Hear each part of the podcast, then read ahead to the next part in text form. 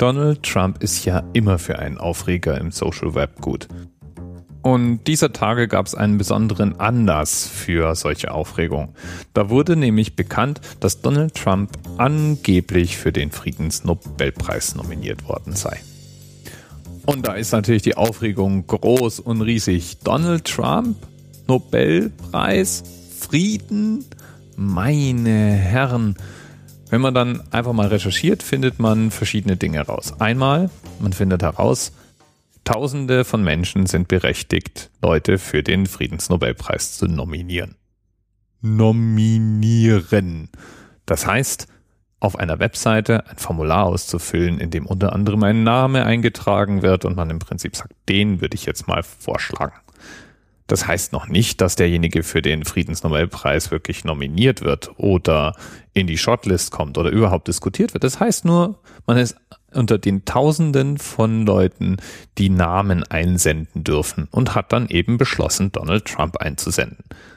So die Behauptung von Christian Berghardt-Wicken, der, naja, muss man jetzt vielleicht auch nicht unbedingt wissen, aber doch einen recht ranghohen Posten besetzt, nämlich Leiter des Peace Research Institutes in Oslo ist.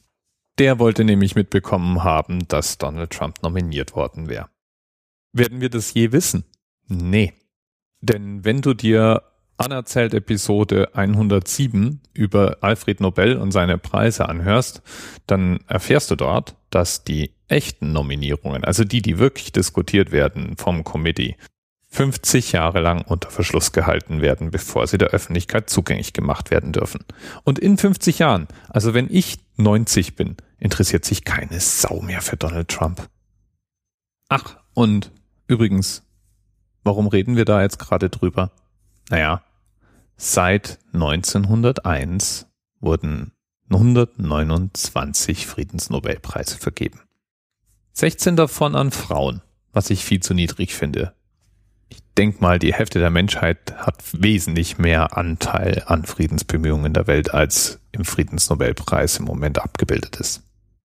Der durchschnittliche Preisträger ist 62 Jahre alt, also auch nicht mehr so ganz taufrisch. Aber die jüngste Preisträgerin, immerhin, war gerade mal 17 Jahre alt.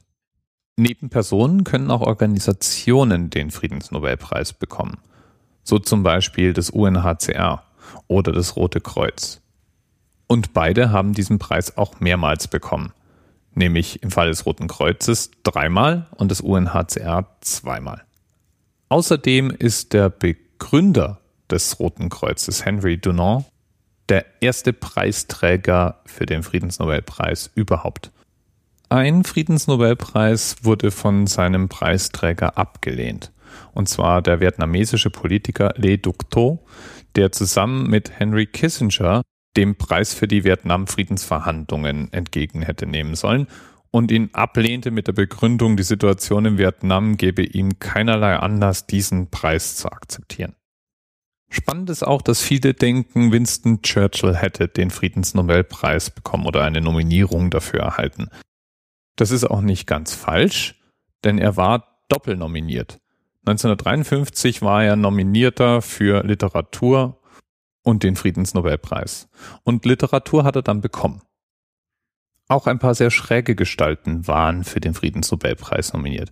Josef Stalin beispielsweise war nominiert. Adolf Hitler war nominiert, und zwar 1939.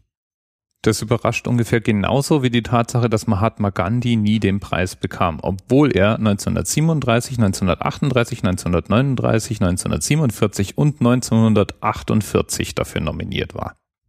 Wer weiß, wie oft er noch nominiert worden wäre.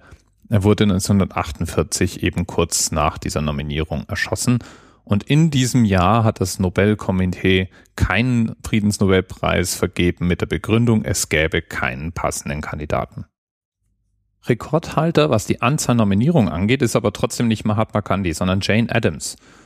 Die war zwischen 1916 und 1931 91 Mal nominiert. Und ja, sie hat ihn zum Schluss bekommen. Und Trump? Trump bekommt den wahrscheinlich nicht. Also sage ich jetzt mal so voraus. Und wenn, dann wäre es ihm wahrscheinlich auch egal. Bis bald. Thema Rest 10, 9, The experience of 47 individual medical officers. Was hier über die Geheimzahl der Illuminaten steht. Und die 23. Und die 5.